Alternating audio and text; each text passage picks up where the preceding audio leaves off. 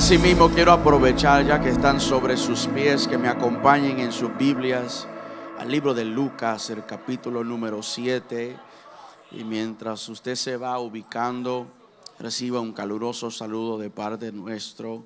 Siempre es una bendición poder estar en este lugar, poder volver otra vez a este lugar y poder de igual manera traer a quien es para mí un hermano eh, de pacto. ¿Cuántos se gozaron hoy en la mañana con él? Eh, yo le había dicho a la pastora, eh, de cariño, mi hermana mayor, le decía, si ustedes creen que yo predico, bueno, ah, el que viene después de mí, dijo Juan el Bautista. Él es mi hermano de pacto. Un día puedo sentarme con ustedes a contarles todo lo que nosotros hemos vivido pero sí puedo decir públicamente lo que siempre en privado le digo, que Él es mi hermano y honro la vida de Él y lo que Dios está haciendo con Él. Amén. Lucas capítulo 7, quiero arrestar su atención al verso número 11 en adelante. Recibo un caluroso saludo de parte de mi amada esposa Ana y de mis tres hijas, Anaya, Amalia y Alana. Ellos envían sus saludos a ustedes. Lo tenemos todos. Dice así la palabra del Señor, verso 11, Lucas capítulo 7. Aconteció después que él iba a la ciudad que se llama Naín, e iba con él muchos de sus discípulos y una gran multitud. Y cuando llegó cerca de la puerta de la ciudad, he aquí que llevaba a enterrar a un difunto, hijo único de su madre, la cual era viuda, y había con ella mucha gente de la ciudad. Y cuando el Señor la vio, se compadeció de ella y le dijo, no llores.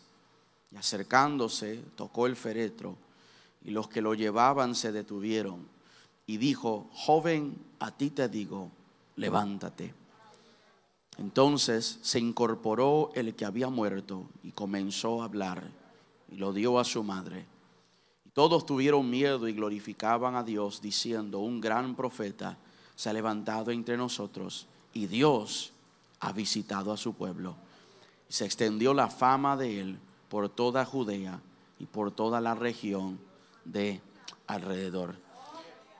Y cuando el Señor la vio, verso 13, se compadeció de ella y dijo, no llores. Y acercándose tocó el, el féretro y los que lo llevaban se detuvieron. Y al joven se incorporó el que había muerto y comenzó a hablar y lo dio a su madre. Y todos tuvieron miedo y glorificaban a Dios diciendo, un gran profeta se ha levantado entre nosotros y Dios ha visitado a su pueblo. Hasta allí la palabra del Señor. Yo quiero hablar con este pensamiento en mente. Él no me dejó morir. Él no me dejó morir. Dale la mano a alguien que le quede cerca y dile, Él no me dejó morir. Él no no saluda a otra persona, dile, no me dejó morir, Él no me dejó morir. Háblanos, Señor, en esta hermosa tarde, en Cristo Jesús. Amén y amén. Puede sentarse.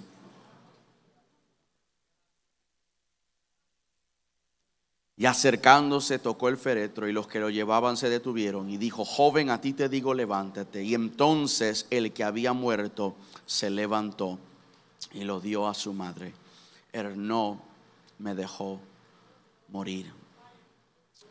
Mis queridos, los expertos en la supervivencia, los, los expertos en la superación, le dirían a nosotros que una persona que se queda solo o abandonado o perdido en un lugar desierta necesita por lo menos cuatro cosas para poder sobrevivir. Número uno, necesitan refugio, necesitan agua, necesitan comida y necesitan esperanza. Los expertos en superación dicen que cuando alguien ha quedado solo y abandonado en un lugar, necesitan estas cuatro cosas para poder ellos sobrevivir. Necesitan refugio, necesitan agua, necesitan comida, pero más que eso, necesitan esperanza.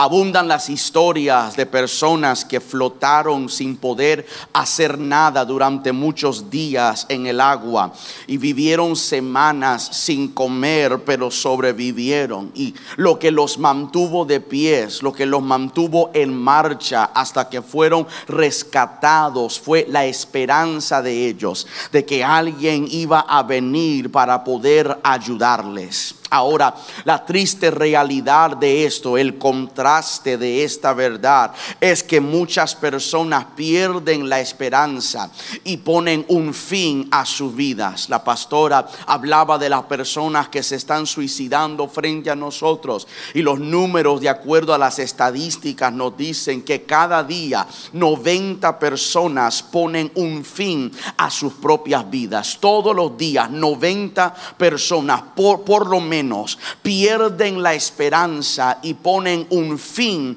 a sus propias vidas. Repito, estas víctimas de la desesperanza tienen acceso a refugio, tienen acceso a comida, tienen acceso a agua, pero porque no tienen esperanza, ellos pierden la vida, pierden el control, pierden el deseo por continuar. Nosotros podemos vivir sin comida, podemos vivir sin agua pero no podemos sobrevivir si no tenemos esperanza. E, e, esta, esta intangible necesidad de la vida que se llama la esperanza consiste en dos elementos, el anhelo por algo y la anticipación de su cumplimiento. E, este, esta necesidad de la vida que se llama la esperanza consiste en que estoy anhelando algo o anhelo de algo, pero también me habla de una anticipación de su cumplimiento. Abundan las historias, como dije, de personas como prisioneros de guerra que han sufrido sufrimientos indescriptibles y han sobrevivido porque se negaron a rendir a la expectativa de la liberación. las parejas que no han tenido hijos se someten a extrañas y costosas baterías de procedimientos procedimientos solamente con la esperanza de poder concebir a una criatura. Los estudiantes mantienen sus frentes en los libros y estudian toda la noche, día tras día, semana tras semana, mes tras mes, con la anticipación, la esperanza del día de la graduación, del día en que ellos pueden cruzar aquella plataforma y decir, por fin yo lo logré. Los, los, los, las personas desempleados también, algunos de ellos que han pasado ya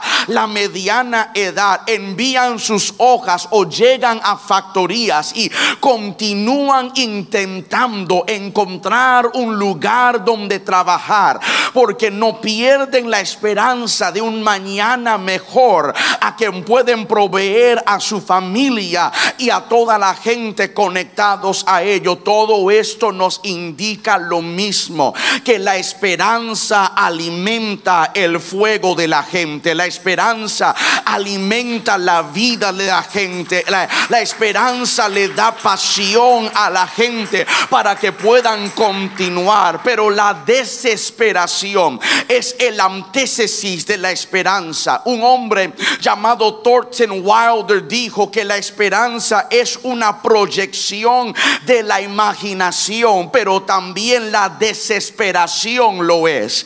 Muchas veces nos desesperamos por cosas que nosotros mismos fabricamos en nuestra mente. Muchas veces hay cosas frente a nosotros que ni son reales. Hay, hay cosas frente a nosotros que no son tan grandes desafíos como nosotros imaginamos, pero porque no sabemos el por qué, no sabemos cuándo sucederá, no sabemos cómo es que hemos de lograrnos, nos desesperamos y muchas veces estando muy cerca a nuestra bendición, estando muy cerca a la liberación, estando muy cerca a lo que Dios dijo que iba a ser para nuestra vida, nos desesperamos. La, desesperación abraza con facilidad a los males que ellos ven. No, no necesitan una explicación en el momento en que aparece algo que parece como desafíos en el horizonte de su vida. Ellos se rinden con facilidad. La gente que no tienen esperanza eh, se entregan con facilidad a las dificultades y a los males frente a ello. Pero la esperanza es una energía que despierta la mente a explorar la posibilidad de poder combatir lo que está frente de mí y creer que puedo lograr lo que Dios dijo que yo iba a hacer. Sin esperanza, la desesperación te puede ahogar en la situación. Sin, sin la esperanza, la dificultad puede abrumarte. Sin la esperanza, los desafíos pueden arrastrarse como tu víctima. Pero cuando nosotros sabemos que quienes confían en el Señor nunca están sin esperanza, los que esperan en el Señor, dijo Isaías, los que esperan en el Señor tendrán nuevas fuerzas, levantarán alas como águilas, correrán y no se cansarán, caminarán y no se fatigarán. Aquellos que sirven al Señor, que aman al Señor, que caminan con el Señor, sabe que van a venir momentos difíciles a su vida, pero nunca están sin esperanza, porque cada vez que la vida comienza a ponerse difícil, Dios está pronto para llegar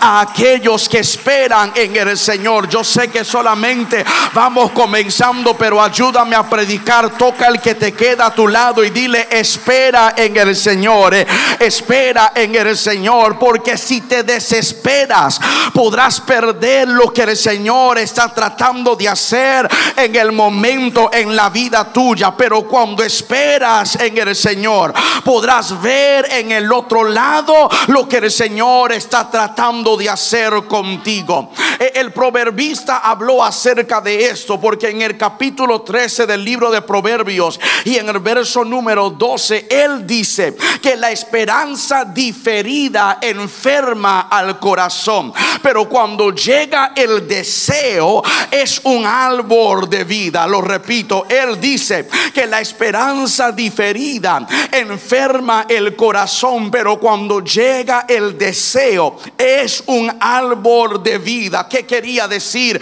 el proverbista cuando él habla de la esperanza diferida que enferma el corazón? Él está diciendo que cuando el cumplimiento de algo se demora por mucho tiempo, eso comienza a afectar nuestro corazón. Qué triste que nosotros tenemos fe para creer que Dios puede hacer cosas, pero también dudamos en la habilidad de Dios poder hacerlo. Cuando Dios te dice algo, pero no se cumpla en el tiempo que tú has anticipado, cuán rápido somos nosotros a cuestionar al plan y el propósito de Dios, porque no hemos aprendido a esperar en el tiempo de Dios. Que el Señor se ha olvidado de nosotros y nos enfermamos en el corazón. Eso es algo poderoso. Pedro dice, el Señor no retarda su promesa según entendemos la tardanza. ¿Sabe lo que Pedro está diciendo? Que lo que tú llamas una demoración no es demora para Dios.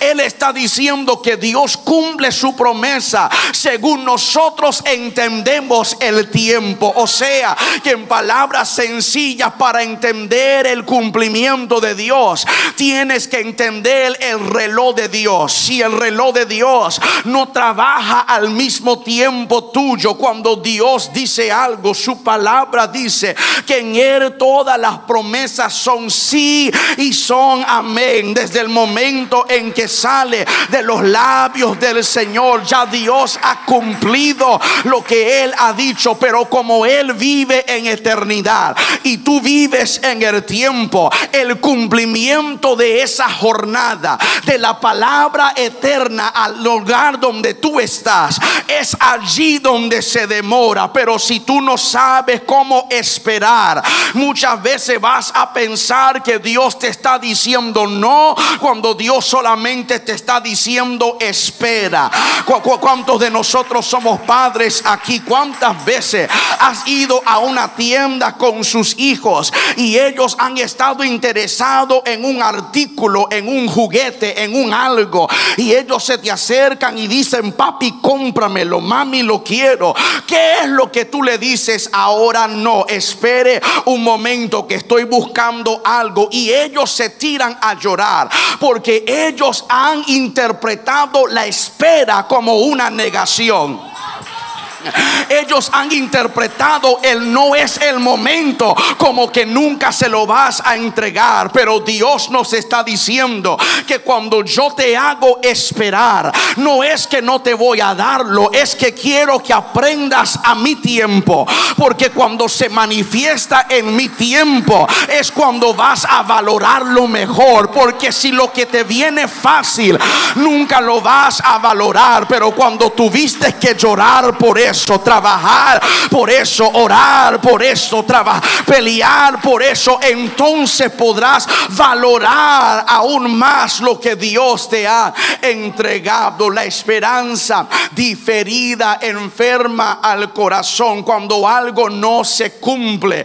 Qué triste es para nuestro corazón. Disimula, mire para acá, pero muchos de nosotros conocemos dos o tres personas a quienes le decimos voy a estar allí a cierta hora o espéreme en este lugar y ellos nunca cumplen con lo que ellos dicen. Usted conoce dos o tres personas de las que te dicen yo voy a estar listo a esa hora y cuando tú le marcas a esa hora apenas se van comenzando. Y porque nosotros pensamos de esa manera. Muchas veces nos es difícil de creer a lo que Dios dice porque tratamos de medir a Dios de la misma manera en como medimos a la gente. Porque como la gente no sabe cumplir su palabra, nosotros pensamos que Dios tampoco es capaz de cumplir su palabra. Pero Él dice, yo no soy hombre para arrepentirme, ni hijo de hombre para volver atrás. Lo que yo dije, lo voy a llevar al cumplimiento. Y el proverbista nos enseña que cuando algo es cumplido, que cuando llega el deseo cumplido, se convierte en un árbol de vida para nosotros. O sea, que la esperanza sostiene al corazón. La esperanza tiene la fuerza para mantener el corazón creyendo de que Dios continuará haciendo lo que Dios ha dicho. Dios nos hace una promesa. La fe cree en la promesa y la esperanza anticipa aquella promesa. Y una vez que ha anticipado la promesa, entonces la paciencia lo espera en silencio. E, este es el módulo de la Biblia. Esto es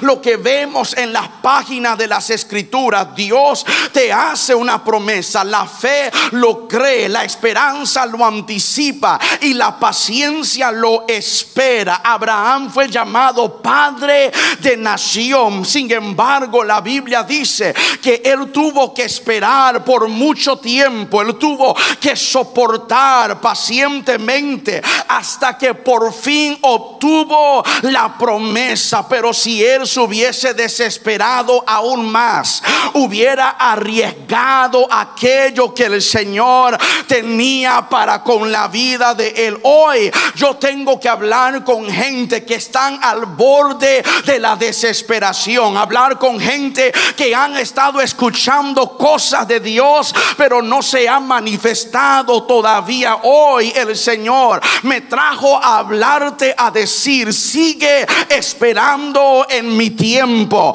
porque en mi niñez, en la iglesia de mi crianza, cantaban un himno, todo es mejor en el tiempo del Señor. No te excites por nada, no pierdas el control, porque en el tiempo del Señor todo es mejor para nosotros. Abraham tuvo que esperar, Abraham tuvo que soportar, Abraham tuvo que anticipar. Y cuando se cumplió la promesa, le llegó el gozo. Cuando se cumplió la promesa, le nació otra vez la vida. Cuando se cumplió la promesa, gozo llegó a la casa de él. Él pudo decir, Dios hizo lo que dijo, aun cuando tomó tiempo, aun cuando se tardó años, él supo aguantarse, él supo esperar, él supo no abandonar el lugar donde Dios se lo había prometido y eventualmente Isaac llegó a la vida de él. Esto es lo que Dios quiere de nosotros. Dios desea de nosotros que esperemos en el tiempo de él. Esto de la desesperación, esto de la esperanza es lo que se ve en este capítulo completo cuando nosotros comenzamos a abarcar el capítulo completo del libro de Lucas capítulo 7. En este capítulo solamente vemos a Jesús que enfrenta a las miserias o a la desesperación de un siervo, de una viuda, de un profeta y de un pecador.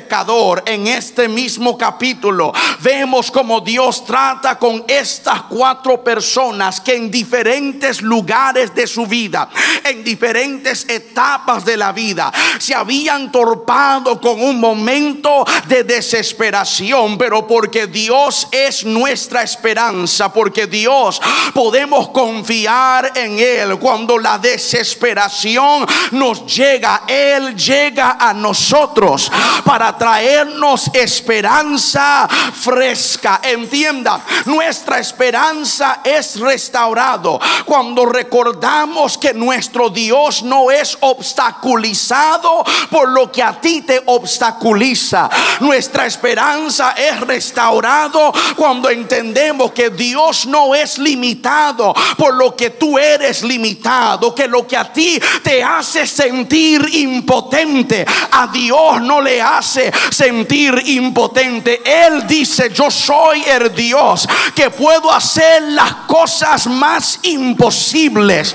Cuando piensa que ya no hay remedio ni recurso, cuando piensa que ha llegado al final de usted mismo, es allí donde yo entro y llego y comienzo a ser glorificado en tu vida la esperanza en nuestra vida. La esperanza permanece cuando aceptamos como una verdad que aunque no podemos ver a Dios, ni escucharlo, ni tocarlo, Él está trabajando arduamente en nuestra vida. Va a haber momentos, va a haber temporadas, van a haber ocasiones donde va a parecer que Dios es inactivo, pero Él sí está trabajando. Va a haber momentos donde vas a pensar que Dios ha guardado silencio, pero la verdad es que Él se está moviendo a favor tuyo. La esperanza nuestra puede permanecer cuando sabemos que Dios siempre se mueve a nosotros a encontrarnos en el punto de nuestra necesidad. Esta historia nos enseña que cada milagro de Jesús es diferente a otro. Esta historia nos enseña que cada cosa que hace Dios lo hace diferente. O sea, que Dios no repite las mismas cosas, que Dios tiene una particularidad diferente de que como Dios se movió ayer, no es como se va a mover hoy, de como Dios te habló la semana pasada, no es como Dios te va a hablar hoy. Dios todos los días tiene un obrar distinto, tiene una manera diferente de hacer las cosas. Dios no repite el mismo mover. Él hace cosas nuevas. Esto lo vemos en la Biblia. Cuando quiso sanar a un ciego, a él le habló. Pero cuando le llegó otro ciego, a él se le escupió. Cuando Dios quería levantar a un muerto, a uno le habló, pero a otro lo tocó. ¿Por qué? Porque Dios no trabaja de la misma manera. A Moisés la primera vez que enfrentó la peña le dijo a golpéalo, pero la segunda vez le dijo háblalo. Cuando Dios primero le dio las tablas, primero Dios los escribió, pero la segunda vez Moisés los escribió, porque Dios no obra de la misma manera. La primera vez que los discípulos pescaron se les rompió la red. La segunda vez que pescaron no se rompió la red porque Dios trabaja de manera diferente. Toca al que está a tu lado y dile, Dios no se repite, Dios no se repite. Cuando creó el mundo usó sus palabras. Cuando creó al hombre usó el polvo. Cuando creó a la mujer usó el hombre. Y cuando creó al niño usó a la mujer. Porque Dios no hace lo mismo. Él no repite algo. Es más, cuando Dios te hizo a ti, después que te creó a ti, rompió el molde. Porque no hay nadie como tú. Yo no canto como tú, pero tú no predicas como yo. Porque yo soy único. Cada milagro de Jesús era diferente. Dios no obraba de la misma manera en el mismo lugar. Aunque enfrentaba la misma necesidad, todavía trabajaba de una manera diferente.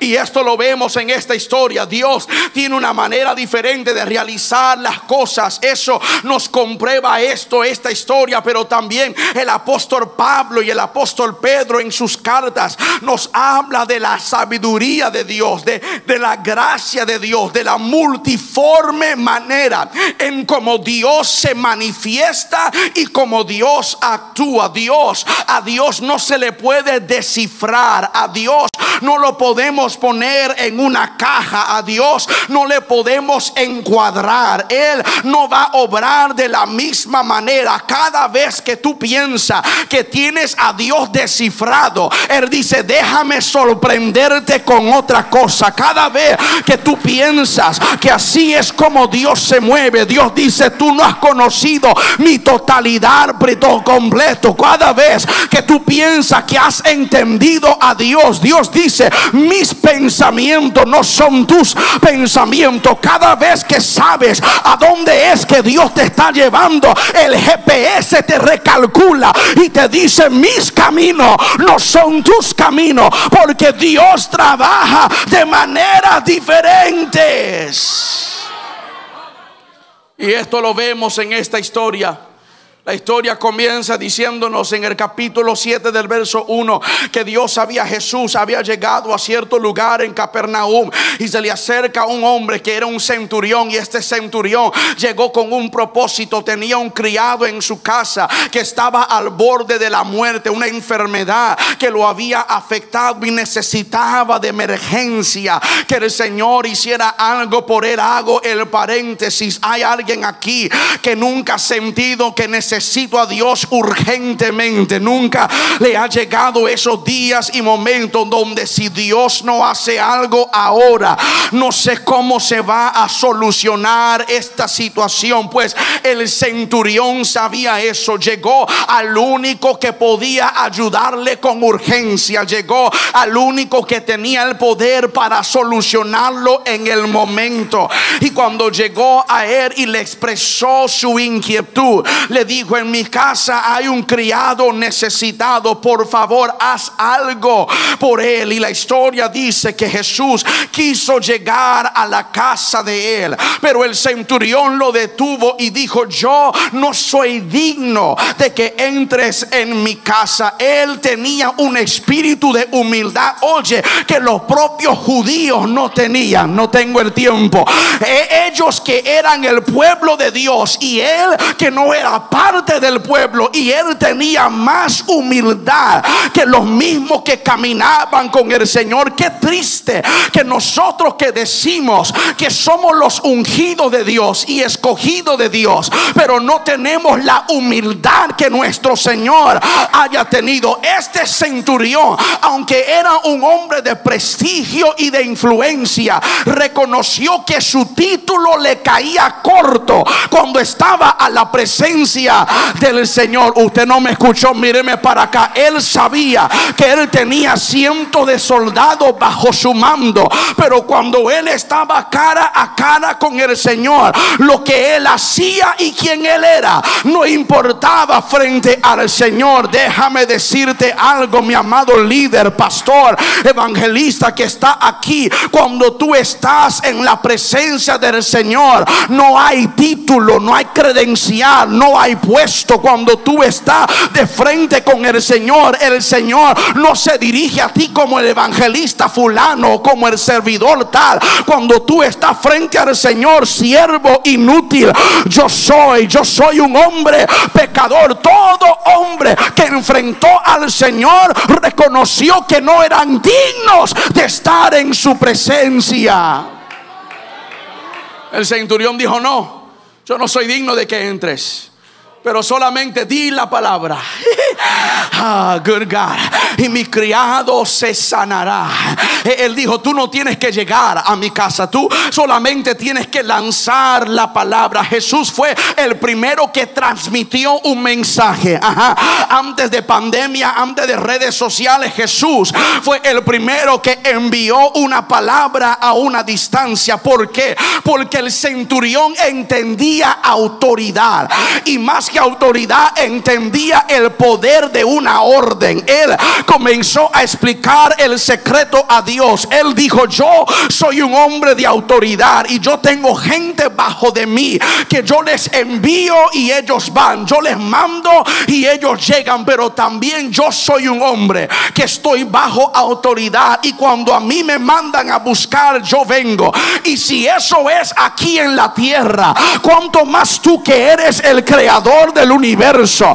Cuando hablas una palabra no se cumple lo que tú hayas dicho. Él dijo, tú no tienes que llegar, tú no tienes que tocar. Cuando yo no puedo llegar a Dios, Dios puede llegar a donde yo estoy. Porque Él tiene poder en su palabra. Ven, acá, ven acá, más de, más de un presidente o más de un expresidente nos puede comunicar, pastora, la misma verdad de que aunque ellos eran presidentes, aunque ellos eran hombres o mujeres ejecutivos, no necesariamente implica de que porque tienen ese puesto la gente los van a obedecer.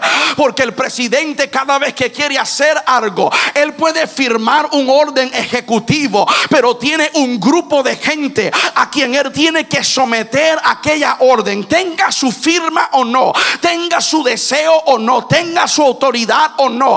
Él todavía tiene que someterse a un gabinete de personas que pueden votar a favor o que pueden votar en contra. Él puede dar el orden, pero no necesariamente implica que el orden se ejecutará.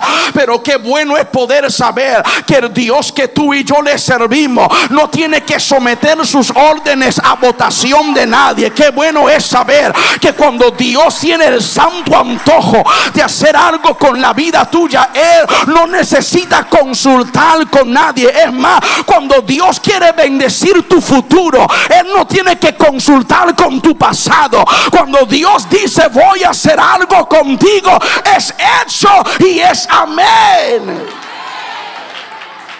Dios tiene poder en su palabra para que en el momento en que es hablado algo, es llevado al cumplimiento. Y este centurión lo entendía. Él decía, tú no tienes que llegar hasta allá. Lo único que tienes que hacer es hablar la palabra. Yo soy de los que creo en el poder de la declaración. La Biblia nos enseña tanto como este centurión, como en un sinnúmero de lugares, que cuando nosotros confesamos y declaramos con nuestra boca, se puede hacer hecho en la tierra como en el cielo. Y yo quiero darte por lo menos 10 segundos para que tú hables como dijo la pastora el nombre de alguien que quiere ser salvo porque Dios tiene el poder para llegar a donde ellos están. Ellos no necesitan estar aquí. Dios puede llegar a donde ellos están allá, en aquel cuarto, en aquel cárcel, en aquel hospital. Dios puede llegar a ellos solamente. Di la palabra y ellos serán sanos. Los discípulos se maravillaron porque vieron a Jesús hacer sin tener que hacer. Estaba asombrado porque nunca habían visto al maestro sanar a alguien sin estar en la presencia de quien necesitaba ser sanado. Eh, eh, eh, ellos estaban asombrados porque nunca habían visto un milagro de esa magnitud en el ministerio de Jesús. Alguien sanado sin que el maestro esté presente, eso es algo maravilloso. Y saliendo de esa experiencia, nos encontramos en donde hemos leído, porque la historia dice que saliendo ellos de Capernaum y entrando a una ciudad que se llama Naín, se encuentra ellos con un grupo de personas. Ahora tengo que detener a explicar un poco porque la ciudad se llamaba Naín y Naín es algo importante porque Naín su nombre significa prados deleitosos. Eh, el nombre Naín, el nombre de la ciudad Naín, significa pastos delicados. Y al escuchar ese nombre me recuerda del Salmo 23, cuando el salmista dijo que en lugares de delicados pastos tú me harás descansar. O sea, cuando hablamos de prados deleitosos, cuando hablamos de delicados pastos, estamos hablando de pascos frescos, estamos hablando de prado que tiene vida. Pero mira esto, cuando Jesús entra a un lugar que tiene el nombre de vida, lo que él encuentra es muerte. Cuando él entra a la ciudad que se llama Naín, dice que cerca de la puerta venía mucha gente en un servicio funeral. Ok, yo sé que usted posiblemente no va a ser honesto, pero nunca le ha pasado, nunca le ha sucedido donde estás viviendo o sientes que estás encontrado en un lugar que es opuesto a lo que Dios te haya hablado. Ya, ya, ya, ya, nunca, nunca te ha sucedido que Dios te ha hablado de prados deleitosos, pero lo único que estás viendo es pasto seco. nunca le ha sucedido que Dios te dice voy a bendecirte y te corren del trabajo. Nunca le ha sucedido que Dios usa a alguien para hablarte de puertas grandes y tú todavía estás peleando para que puertas pequeñas se te abran y tú dices, pero Dios, estoy viviendo en un lugar opuesto a lo que tú me has dicho es porque Dios no te habla por donde estás, Él te habla por donde tú estarás. Dios sabe dónde te encuentras, Dios sabe lo que estás viviendo, pero si aprendes a esperar en el Señor, Él puede convertir tu lugar de muerte en un lugar de vida. Él puede tomar aquello que amenazaba con acabarte y convertirlo en un lugar deleitoso. Naín significaba vida, pero cuando llegó Cristo enfrentó muerte. Él estaba en este lugar que se llamaba prados deleitosos, pero cuando llega está viendo lo opuesto de lo que se llamaba. ¿Sabe cuántos de nosotros no estamos viviendo a la altura de lo que Dios nos ha llamado para hacer?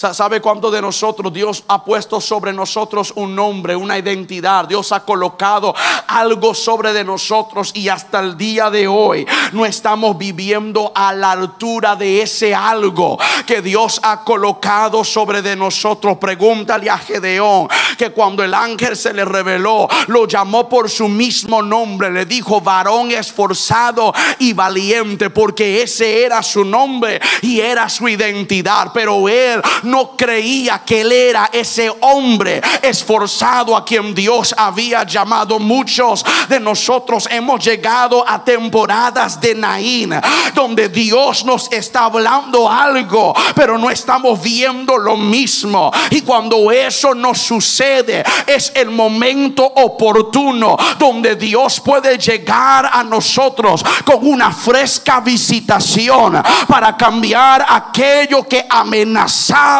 con acabarnos y convertirlo en un lugar donde se moverá un mover milagroso del Señor. Mira lo que dice la historia. La historia dice que el lugar se llamaba Naín. Naín es prado deleitoso. El salmista decía en lugares de delicados pastos tú me harás descansar. Muchas veces Dios tiene que hacernos descansar en lugares donde no queremos estar. Porque si nos permite el Señor pastorearnos en esos lugares, entonces nos llevará a lugares de bendición en ese momento de dolor. En la vida de esta mujer, de esta viuda, Jesús había llegado para consolarla. Ahora entiendan, mi amados, que esta historia es una historia de encuentros. Alguien diga encuentros. ¿Cuántos de nosotros hemos llegado a momentos donde después de perder, después de que algo se nos cae, pensamos esto es lo peor que he experimentado, solamente para otra vez volver a perder algo en la vida? Esta viuda estaba en una experiencia de dolor y después de esa experiencia volvió a profundizarse el dolor de esta mujer, pero el único que puede consolar a alguien que ha perdido más de lo que puede es nuestro Señor. Ahora cualquier funeral es una tragedia, cualquier ser querido que se nos pierde es un momento triste, pero esta historia el autor hace hincapié en el hecho de que ella era viuda y que este muchacho era su único hijo. Viuda había perdido su esposo y su único hijo se le había perdido.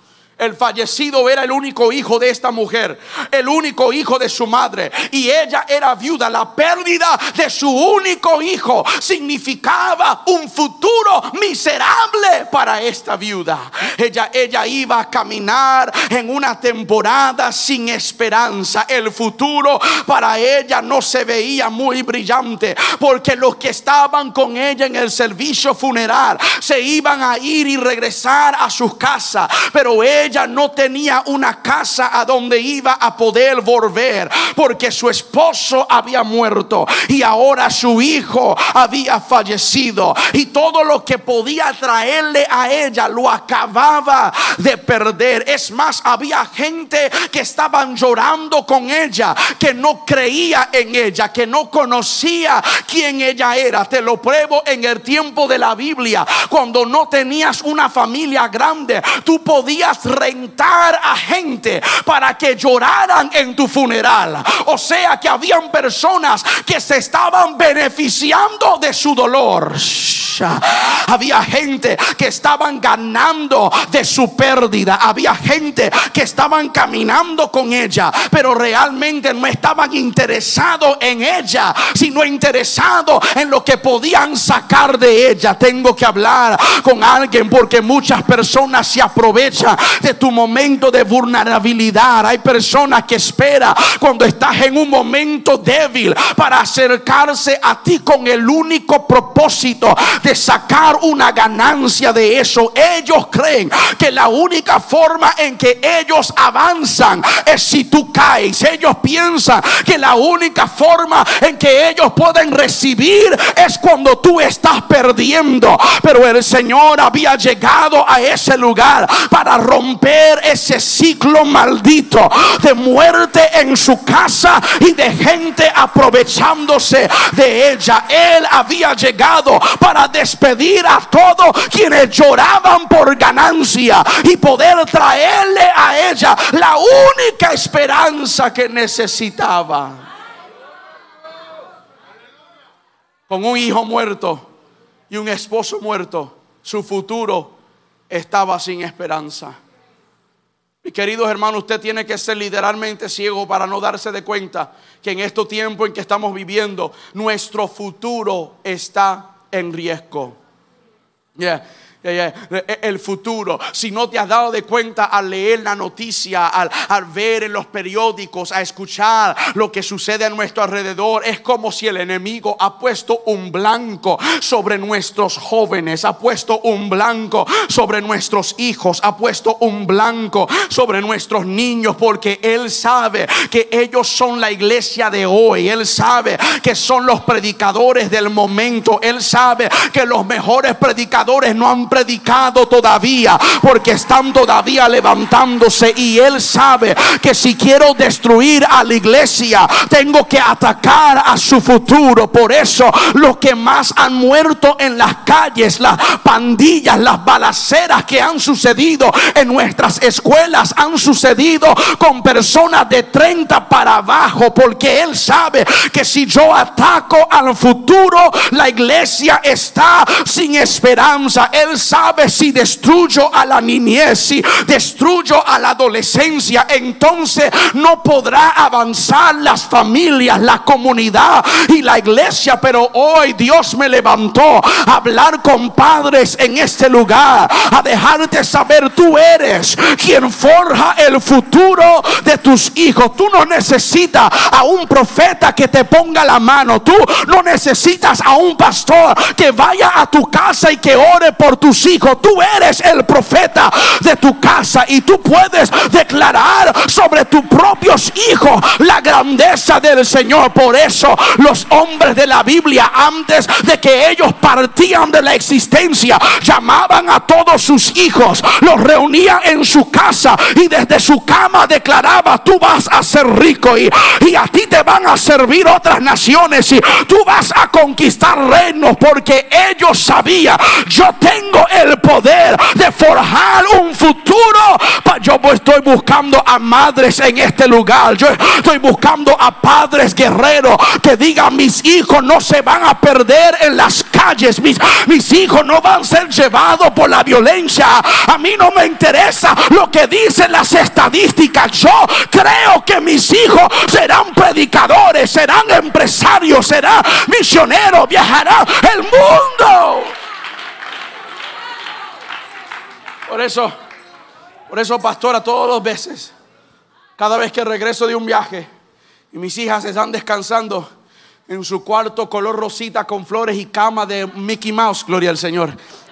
Yo, yo siempre se me acerco a ellos y yo me acuesto en la cama con ellas. Y mientras voy acariciándole su cabello en su oído estoy diciendo tú vas a llegar lejos yo, yo pongo manos sobre de ellas y digo lo que mami sufrió tú nunca vas a sufrirlo yo, yo pongo manos sobre de ella y digo las riquezas que papi tiene se aumentarán para ti porque yo sé que Dios me ha colocado en ese lugar para declarar sobre el futuro de mis hijos habrá un padre en este lugar que diga, mi hijo, yo voy a cuidar de él, voy a profetizar sobre de ellos, porque ellos es el futuro de nuestros días. Era necesario que Jesús llegara a este funeral, porque si no llegaba, el futuro de esa familia estaba en riesgo. ¿Quién cuidaría de la mujer? ¿Quién continuaría el legado? ¿Quién cargaría el nombre de la familia? Ah, y cuando él llega, llega para encontrarse con una multitud. Les dije que la historia es una historia de encuentro. Se encuentra el dolor humano con el consuelo divino, pero también es un encuentro de dos multitudes. Es un encuentro de dos multitudes, porque está la multitud que viene con Jesús Y está la multitud que viene con la viuda.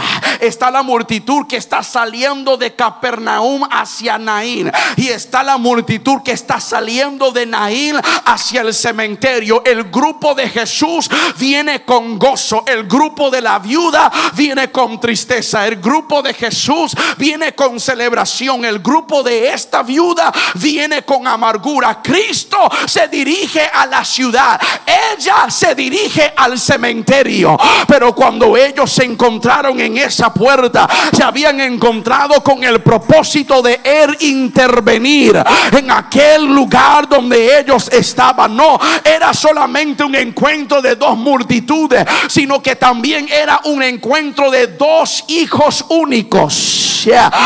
El hijo único de la viuda, pero también el hijo unigénito del padre. Uno estaba muerto, pero destinado a vivir, y otro estaba vivo, pero destinado para morir. Él había encontrado a esta mujer para darle a ella lo que él iba a traer a todo el mundo. Se acerca, le dice, no llores. Cada vez que Jesús llega a un funeral, Yesenia deja de ser un funeral. Cada vez que Jesús aparece a un funeral, deja de ser un funeral. Pregúntale a Jairo, pregúntale a Jairo, porque le enviaron un mensajero a decir, ya no moleste más al maestro, porque tu hija ya no está enferma, tu hija ha muerto. Hago el paréntesis, el enemigo siempre te enviará un mensajero para tratar de persuadirte a abandonar lo que Dios quiere hacer en la vida tuya. No fue un mensajero que llegó a Job para dejarle saber que sus hijos habían muerto, no era un mensajero que envió Jezabel a Elías para dejarle saber mañana voy a hacer contigo lo mismo cada vez que vas rumbo a un milagro. El enemigo siempre te envía un mensajero, pero ese mensaje es solamente confirmación que hay un milagro que viene de camino. Good God. Sacude a alguien y dile, ignore el mensaje y crea al milagro. Ignore al mensajero y crea al milagro de Dios. Jairo, no molestes al maestro, porque ya tu hija no está enferma. Tu hija muere. Él mira a Jairo y dice, créeme, tu hija no está muerta. Ve, el problema de nosotros, como en el tiempo de la Biblia, es que nosotros hasta el día de hoy todavía no entendemos el vocabulario de Dios. Porque cada vez que Jesús trataba con los muertos, nunca les hablaba como muertos. Estoy todavía en la historia. Jairo, tu hija no está muerta, tan solo duerme. Y voy a despertarla. Lázaro ha muerto, no, no ha muerto. Vamos a despertarlo. Ve, mucha gente te mire a ti y porque no cantas como antes cantabas como, como no aplaudas como antes aplaudías, como no te sientas adelante como antes lo hacías. Ellos dicen que estás muerto, pero Dios dice no, es que están descansando, están, están descansando, pero yo he venido a levantarlo de su sueño. Es más, ven acá, yo vine a anunciarle a por lo menos 75 de ustedes falsificaron tu certificado de muerte, porque tú no estás muerto nada, por, porque Dios te tenía en un lugar de descanso. Pero hoy, good God, antes de que este año se termine, viene un despertamiento para tu vida. Levántate tú que duermes, dice la Biblia, y te alumbrará Jesucristo. Cada vez, voy terminando, cada vez que Jesús llegaba a un funeral, dejaba de ser funeral. A la casa de Jairo a la casa de Jairo él llegó. ¿Y sabe lo que hace? Despide a todos los que no creían. Yo, yo vine a liberar a alguien hoy en esta tarde. Él, él entró en la casa y vio a la misma persona que ellos llamaron muerta Y él le preguntó a todos los que estaban allí otra vez, habían rentado a gente a llorar. Él entró y dijo, ¿para qué todo este llorisqueo? Es más, todo el que no cree que ella se puede levantar, allí está la puerta. Ah, yo, yo vine hoy a servirle carta de despedida a toda persona que tiene incredulidad. Hoy yo vine a hablar sobre de tu vida que Dios te está dando la autoridad para ponerte en un lugar solitario hasta que conectes con personas que creen como tú crees, que habla como tú hablas de todos los que estaban en la casa. Los únicos que se quedaron fueron los padres de la hija, Jesús, Pedro y Juan. O sea, que de los doce, dos creyeron en Jesús. Porque no todo el mundo que está de tu esquina está de tu lado. Ah. Doce entraron, diez salieron. Y Jesús dijo, tengo que despertarla. A Lázaro le pasó lo mismo. Llegó y ya no era funeral. ¿Dónde es que lo pusieron? No, no, es que ya han pasado cuatro días. Ve, la costumbre de ellos era de que un muerto podía levantarse tres días por lo menos después de morir. Pero él tenía que tardarse para cumplir y enseñarle a ellos que no es de acuerdo a tu conocimiento, no es de acuerdo a tu tradición. Muchas veces Dios se demora para violar tu tradición. Yo, yo, yo, yo, yo no tengo el tiempo. Muchas veces Dios se tarda para quebrantar tu tradición. Muchas veces Dios toma su tiempo para que tú dejes de pensar en una manera de encuadrarlo a Él y hacerlo no a tu manera ni a tu tiempo, sino hacerlo a la manera de Dios. Eran encuentros, dos multitudes se encontraron, dos hijos únicos se encontraron, dos dolores se encontraron el dolor de esta viuda y el varón de dolores el varón de dolores. Cuando el Señor la vio, se compadeció de ella. Él sintió el dolor de ella en su corazón. La compasión se define como sentir tu dolor en mi corazón. Dios quiere que nosotros seamos personas que nos movamos por compasión y no por pena.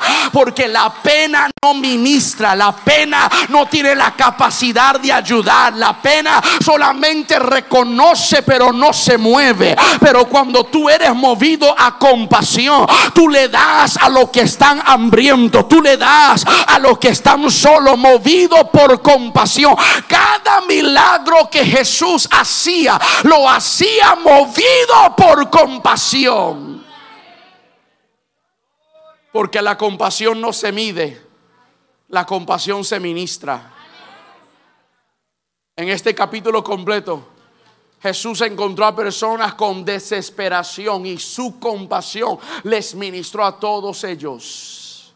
Ellos no tenían la capacidad de hacerlo. Él lo hizo por él mismo. Nadie llamó a Jesús a llegar a este funeral. Jesús, movido por su propia agenda, llegó a esta mujer. Él llegó a donde ella estaba para poder levantar a su hijo del lugar donde él estaba. Cuando él llegó, el varón de dolor sintió el dolor de aquella mujer. Qué bueno es saber que le servimos a uno, como dice Hebreos, que no tenemos un sumo sacerdote que no puede compadecerse de nuestras debilidades, sino uno que fue probado en todo, mas sin pecado. El Dios que tú le sirves no está fuera de conexión con tu realidad. Él sabe cuando tú lloras porque Él lloró. Él sabe cuando tú sufres porque Él sufrió. Él sabe cuando te frustras porque Él está estaba frustrado, pero Él lo padeció todo para poder infundirte a ti en tu momento de necesidad todo lo que tú requieres para ese momento. Jesús llega a ella y mira al, al féretro y toca el féretro. Y los que lo llevaban se detuvieron. Jesús no tocó al joven, tocó lo que aguantaba el joven. Jesús no tocó al joven, puso sus manos sobre lo que aguantaba al joven. Una vez más, no, no tocó a la persona, tocó a lo que cargaba, lo que aguantaba a la persona. Yo, yo vengo a hablar con alguien aquí porque el enemigo ha tratado de aguantarte de diferentes maneras y con diferentes cosas, pero hoy hay un mover de Dios para ti. Hoy hay un toque de Dios para tu vida, para quitar aquello que está tratando de aguantarte, para detener aquello que está tratando de detenerte a ti. Cuando Jesús llegó a ese lugar, Él no tuvo que decir mucho, Él no tuvo que hacer mucho, solamente tocó el féretro y los que lo cargaban se detuvieron y habló al joven y dijo, a ti te digo, levántate. Porque Jesús hablaba a los muertos como si estuvieran vivos. Lo que Romanos dice, llamar las cosas que no son llamar las cosas que no son como si fuesen. Y la Biblia dice que entonces se incorporó el que había muerto y comenzó a hablar. ¿Sabe lo que eso me indica a mí? Que ese joven estaba en plena conversación cuando le llegó la muerte. Eso me indica que este joven estaba tratando de decir algo que la muerte estaba tratando de impedir. ¿Sabe? Cuánto de nosotros Dios ha colocado algo en ti. Dios ha puesto algo en tus labios. Dios te ha dado un tipo de mensaje que el enemigo no quiere que tú lances porque él sabe que si tú hablas aquello que Dios ha puesto en ti, que si tú escribes aquello que Dios ha puesto en tu corazón, si tú comunicas aquellas cosas que el Señor te está enseñando, vas a desentronar todas sus fuerzas. Por eso la amenaza sobre de tu vida no es lo que tienes, es lo que cargas. La amenaza sobre de tu vida no es las cosas que posees, sino aquello que Dios quiere que tú comuniques. Pero cuando Jesús llegó a ese lugar y levantó a aquel joven, el joven volvió a hablar. Lo que había sido interrumpido por la muerte, vez él volvió a hablar aquellas cosas. Permítame decirle a por lo menos 52 de ustedes, vuelve a hablar otra vez. Vuelve, vuelve, porque hay algo que Dios ha puesto en ti que el enemigo está tratando de silenciar todo este año, toda esta pandemia. El enemigo ha tratado de cerrar tu voz, de callar tu boca, pero hoy tienes que encontrar el coraje para decir voy a hablar como portavoz de Dios y decir todo lo que Dios quiere que yo diga. Y cuando él hizo el milagro, me encanta que la reina Valera dice que se incorporó. Sí, sí, entendemos que se levantó. Pero el hecho de que dice que se incorporó cuando uno quiere comenzar una nueva empresa, un nuevo, un nuevo negocio, usted necesita incorporarse primero. Porque la incorporación es la aprobación del lugar que puedes trabajar, mover y hacer lo que ellos te están dando el permiso para hacer. Aquí hay gente que Dios me trajo a decirte algo sencillo. En este nuevo año, prepárate a ser incorporado. En, este nuevo año, prepárate a ser aprobado. Prepárate a ser sellado. Usted no escuchó su pastora decir que para este nuevo año, multiplicación es lo que viene. Prepárate para algo grande que va a suceder. Dios va a comenzar a incorporar, a levantar aquellas voces que han estado detrás de las cortinas, aquellos que no están buscando prestigio, ni aplauso, ni reconocimiento, aquellos que solamente quieren hablar por Dios y después desaparecerse. Esas son la gente que Dios está comenzando a incorporar. Ayúdeme músico, nos vamos. La historia dice que una vez el muchacho se levantó, se incorporó y comenzó a hablar, Jesús se lo entregó otra vez a su madre. Y dijeron, un gran profeta se ha levantado en medio de nosotros. ¿Sabe por qué dijeron eso? Porque su único punto de referencia de alguien que levantó a un hijo muerto eran los profetas. Dijeron, un gran profeta se ha levantado entre nosotros porque recordaron a Elías y la viuda de Sarepta. E, ellos recordaron a Eliseo y la hija y el hijo de la tsunamita. Cuando ellos vieron el milagro de Jesús con este hijo, ellos dijeron, Él se mueve como se mueven los profetas. Pero entonces reconocieron, no, uno mayor que los profetas está entre nosotros. Es más, Dios nos ha visitado en este lugar. Ah, ellos dijeron, no, no vamos a minimizar su grandeza a un profeta. Él es mayor que los profetas. Él es mayor que las profecías. Dios está en medio de nosotros. Dios nos está llamando a nosotros a ser aquella voz, a ser aquellas personas que podamos tocar a gente al borde de la muerte y traerlos otra vez a la vida. Como, como Eliseo levantó al hijo de la tsunamita. Nosotros como la iglesia debemos ser como Eliseo y como Jesús porque debemos de tocar a la gente que está muertos debemos de estar donde ellos están para poder nosotros traerlos de la muerte a la vida. Jesús no esperó que la viuda llegara a él. Jesús fue y buscó a la viuda. Nosotros no podemos seguir esperando que la gente venga acá. Nosotros tenemos que ir allá con el poder que Dios nos ha dado a nosotros. Y nosotros ir y hacer los milagros y los prodigios que Dios ha dicho que seguirán a todos los que lo creyeran. Nosotros debemos de hacer para otros lo que Dios hizo con nosotros. Que estando nosotros muertos en nuestros delitos y pecados, él no nos dejó morir, nos dio vida juntamente con Cristo. Dios nos está llamando a caminar por nuestras avenidas, por nuestras regiones, por nuestras comunidades y hablar vida en esos lugares.